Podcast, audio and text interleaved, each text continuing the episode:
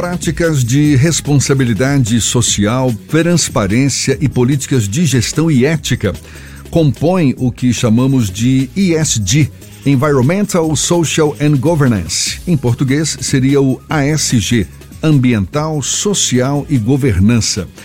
Essa ESG consiste em um conjunto de padrões e boas práticas que tem como objetivo definir se as atividades de uma determinada empresa são conscientes, sustentáveis e devidamente gerenciadas.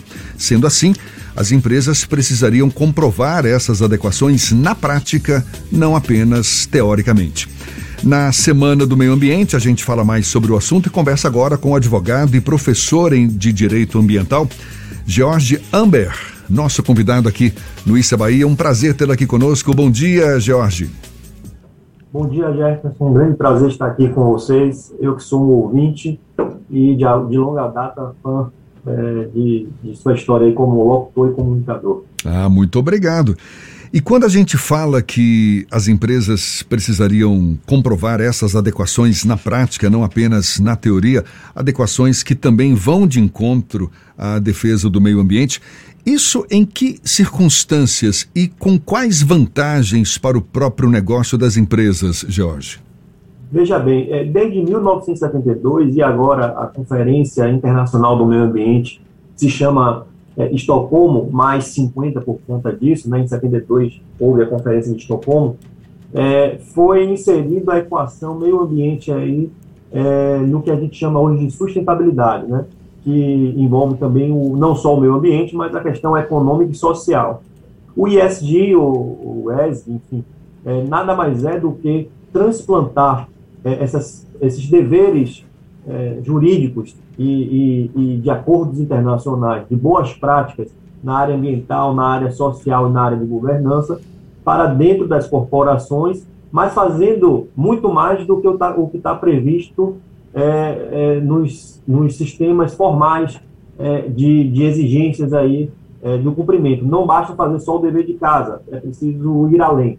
E com isso é, é, obter determinadas vantagens, vantagens, claro, para toda a sociedade, a coletividade, mas vantagens também para as corporações, porque isso vem acompanhado, por exemplo, de selos, de certificações, de possibilidade de comércio, de crédito de carbono, por exemplo, enfim, há uma série de, de, de é, vantagens de adotar essas políticas e, por outro lado, elas também são, na verdade, exigências de mercado. Né? O consumidor está cada vez mais exigente e não quer adquirir produtos ou serviços de é, empresas e corporações que não respeitem pautas como a, a, a, do meio ambiente, a da diversidade, ou que não faça é, da sua empresa um, uma catapulta de transformação social para jovens aprendizes, enfim, é, pessoas portadoras de, de, de, alguma necessidade especial, e todo esse tipo de é, política pública que agora passa a ser também algo de interesse e de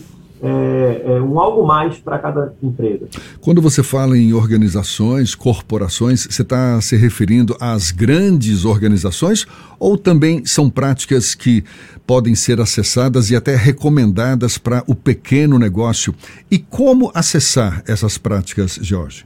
É, na verdade, é, é, quando eu falo disso é porque é, adotar essas práticas ela, ela exige uma, uma capacidade organizacional e financeira é, substantiva.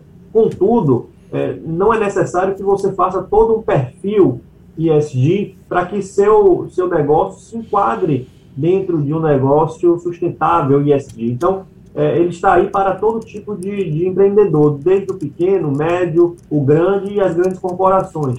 É, só que cada um pode fazer na sua medida exata. Então, é, um, um, pequeno empreendedor, nada impede que é, uma das vagas dele seja, das 10 que ele possua, dedicada a um público específico que, que esteja numa condição de minoria, nada impede que ele utilize material e, e insumos recicláveis no seu dia a dia. Enfim, é, é possível você é, de algum modo, está inserido nesse contexto.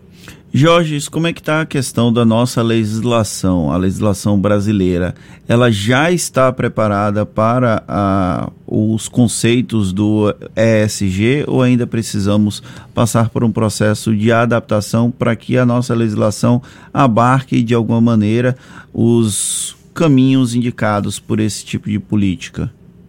É, na verdade, eu costumo dizer nas minhas aulas meus alunos, eu mostro isso cientificamente, em alguns dos meus artigos, livros e no dia a dia da minha pesquisa, também na advocacia, que o Brasil é, é protagonista na área ambiental. Ele tem as normas mais modernas, é, inclusive as que permitem um, a maior potência de conservação do meio ambiente, é, em todos os seus vetores, na sua dimensão natural, na sua dimensão cultural, artificial. É, ocorre que é, o nosso problema maior hoje no Brasil é de cumprimento dessas regras e principalmente de investimento, porque é, os maiores gargalos ambientais do Brasil hoje são é, água, esgoto, resíduo sólido e moradia adequada, né? A gente viu o desastre mais recente aí lá no Recife, lá em Pernambuco. É, de todo modo, o Brasil avançou muito nos últimos anos com é, o marco do saneamento básico, que pretende tirar 50 milhões de pessoas é, da condição de não ter esgoto e não ter água potável, é, também com a política nacional é, de crédito de, de carbono, de pagamentos por serviços ambientais, porque vai poder remunerar aqueles que é, fazem um esforço maior para a preservação do meio ambiente, e mais recentemente o novo marco dos resíduos sólidos, que é, impede lixões e, e destinações inadequadas é, já agora em 2022 para as grandes cidades e até 2024 para as pequenas e médias. Até que ponto você acredita, Jorge, que empresas socialmente responsáveis, que respeitam o meio ambiente, que prezam por uma boa governança nas suas decisões, é, tendem a ser mais lucrativas, com mais credibilidade, mais visibilidade? Isso é comprovado na prática? Veja bem, é, essa equação, é, é, mensurar essa equação com um dado fechado, eu ainda não tive acesso a nenhum número específico sobre isso. Mas é meio que uma derivação lógica. E pensando nas presentes e futuras gerações, na medida em que a maioria das commodities elas são finitas, né? elas tendem a acabar, e a natureza também e grande parte das commodities vem da natureza, da exploração da natureza, e nada mais adequado, portanto, que você adotar é, medidas de impacto social, econômico e ambiental que façam com que isso é, se, se é, alongue no tempo e que haja um, uma compensação, uma regeneração da natureza, porque é da natureza e do social, das pessoas, que se faz o negócio, que se faz o empreendimento. Então, se você não tem pessoas bem é, colocadas, se você não tem o meio ambiente preservado, o econômico pode até subir imediatamente, mas não terá é, um futuro correto. E hoje os investidores, os consumidores pensam muito nisso na hora de decidir e certamente eu tenho certeza que as empresas, tanto é que a, a, os grandes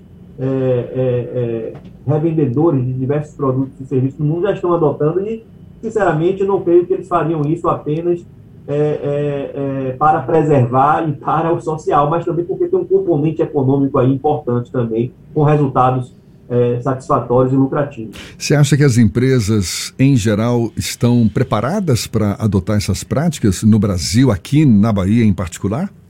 Na verdade, eu acho que o Brasil, como um todo, não está 100% preparado, porque nós temos uma carência muito importante, a questão da conscientização e da educação ambiental. É, na nossa época, por exemplo, de escola, eu, eu, eu não tinha aula de educação ambiental, nem de modo transversal nas diversas matérias, sempre sinalizando para esse ponto da sustentabilidade, muito menos numa matéria específica.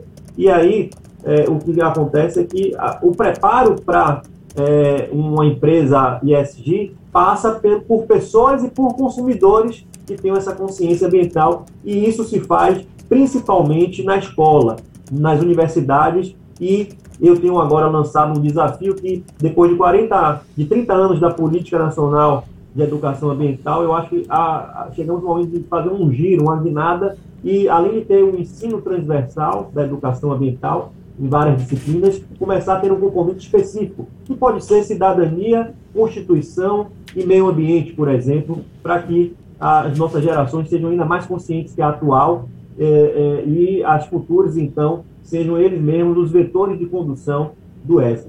É, você tocou num ponto fundamental, a questão da educação ambiental, da consciência ambiental, e que começa, começa na, na infância, na é verdade.